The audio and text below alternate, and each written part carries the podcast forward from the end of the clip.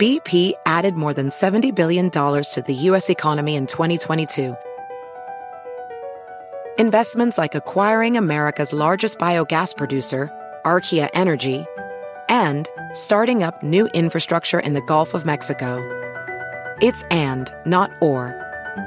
See what doing both means for energy nationwide at bp.com slash investing in America. Can you remember a time when you thought someone you disagreed with might actually be right? In the new podcast, You Might Be Right, former Tennessee governors Bill Haslam and Phil Bredesen pose that question to guests like Paul Ryan, Al Gore, and Judy Woodruff. Come for the stories, stay for the substance and expert insights into some of the most challenging issues facing the country, including affordable housing, crime, and education. Listen to You Might Be Right a new podcast from the Baker School at the University of Tennessee, available wherever you get your podcasts. Hola, bienvenidos. Estas son las noticias del día en NTN 24.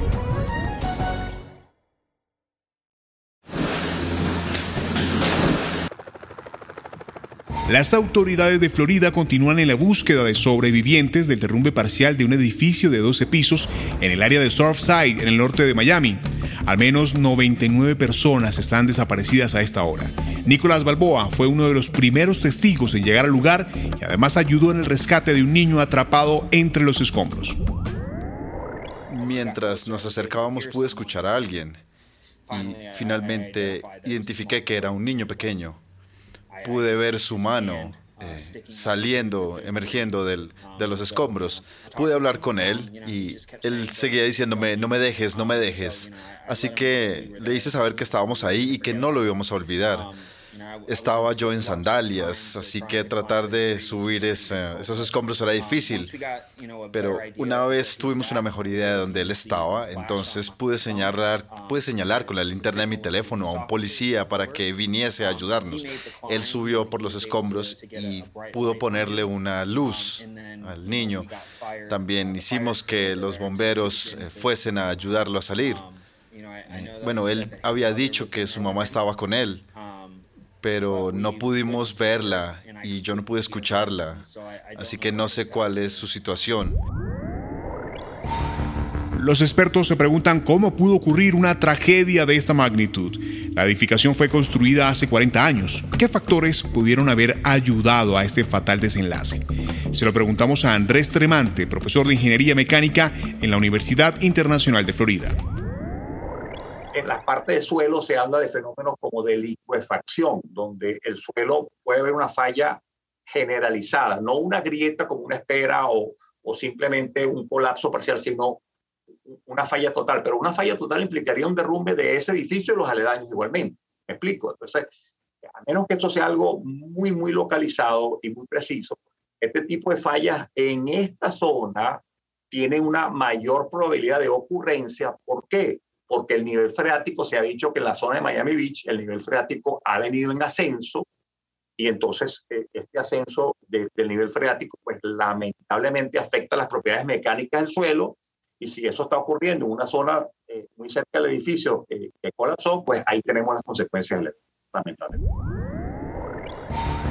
Seguimos en Estados Unidos porque la vicepresidenta Kamala Harris visitará este viernes la frontera con México. Su viaje se anunció tras numerosas críticas por no haber ido antes y cuando se espera que el expresidente Donald Trump llegue a Texas la semana que viene. ¿Qué explican los viajes y qué importancia tiene para la política estadounidense? Se lo preguntamos a Ricardo Amado, analista político y académico de la Universidad George Washington. Un poco tarde, aunque, aunque ya tuve en la descripción planteaste que ella eh, construyó un relato de que primero quería ir a ver las causas del problema cuando visitó Centroamérica, me parece que es innecesario que haya, que haya tenido que esperar toda esta lluvia de críticas y que justo coincida con la pronta visita del expresidente Trump. Este de alguna manera es, eh, digamos, es la, la mecha, el, el, fuego que enciende la retórica de una parte importante del Partido Republicano y creo que si fue nombrada en marzo, pues algo más debió haber hecho. Al mismo tiempo, esto es una oportunidad para ella, ¿verdad? Pareciera que le ha costado un poco encontrar su espacio como vicepresidente. Los vicepresidentes a veces son figuras ahí medio, medio extrañas, parecen jarrones chinos que uno no sabe qué hacer con ellos. Pero ella aquí también tiene una oportunidad, ¿verdad? Ya visitó México, visitó Centroamérica, como bien dijiste, y ahora a partir de aquí, bueno, puede verdaderamente encargarse de un tema que legítimamente le preocupa a muchos norteamericanos. Hablamos ahora de Nicaragua. Daniel Ortega denunció un supuesto golpe de Estado organizado por los casi 20 disidentes detenidos en los últimos días. La persecución llega incluso a sandinistas críticos con su gobierno. Conversamos con Luis Carrión, un ex guerrillero sandinista que combatió a Somoza junto a Ortega en 1979 y que en las últimas horas se exilió del país por temor a ser encarcelado. Ortega es totalitario y en, este, en, y en ese aspecto más va más allá de lo que Somoza hizo. Somoza nunca tuvo un control de la sociedad civil tan grande como el que tiene en estos momentos Daniel Ortega a través de sus mecanismos de inteligencia política, de represión directa, de chantaje, de corrupción eh, eh, y todos los mecanismos que usa para controlar la sociedad. Daniel Ortega no entiende de, de palabras bonitas, de cortesías diplomáticas. Daniel Ortega solo responde a la presión eh, y en este sentido las sanciones son muy, muy importantes para ayudar al pueblo de Nicaragua a, a tener mejores, mejores posibilidades en esta lucha desigual que libramos contra la dictadura de Ortega. En los micrófonos de NTN24, también el ministro de Relaciones Exteriores de Ecuador, Mauricio Montalvo, se refirió a las detenciones sistemáticas de opositores en Nicaragua. El funcionario considera que la comunidad internacional debe emprender acciones más concretas en contra del régimen. La situación como se ha presentado es de, alerta, de preocupación y evidentemente invita a tomar acciones eh, muy concretas a este respecto. La política exterior ecuatoriana va a tratar de dar una imagen de respetabilidad institucional y así hemos procedido. Lo hemos hecho en el Consejo Permanente de la OEA. También nos hemos juntado a un pronunciamiento, por ejemplo, en el seno del Consejo de Derechos Humanos. Eh, es decir, nosotros participamos y, y, uh, y apoyamos las iniciativas que se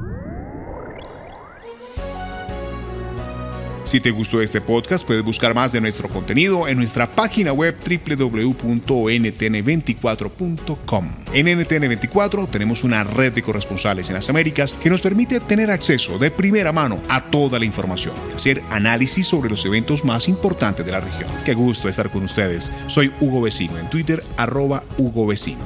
En el podcast de NTN24 te informamos y te acompañamos.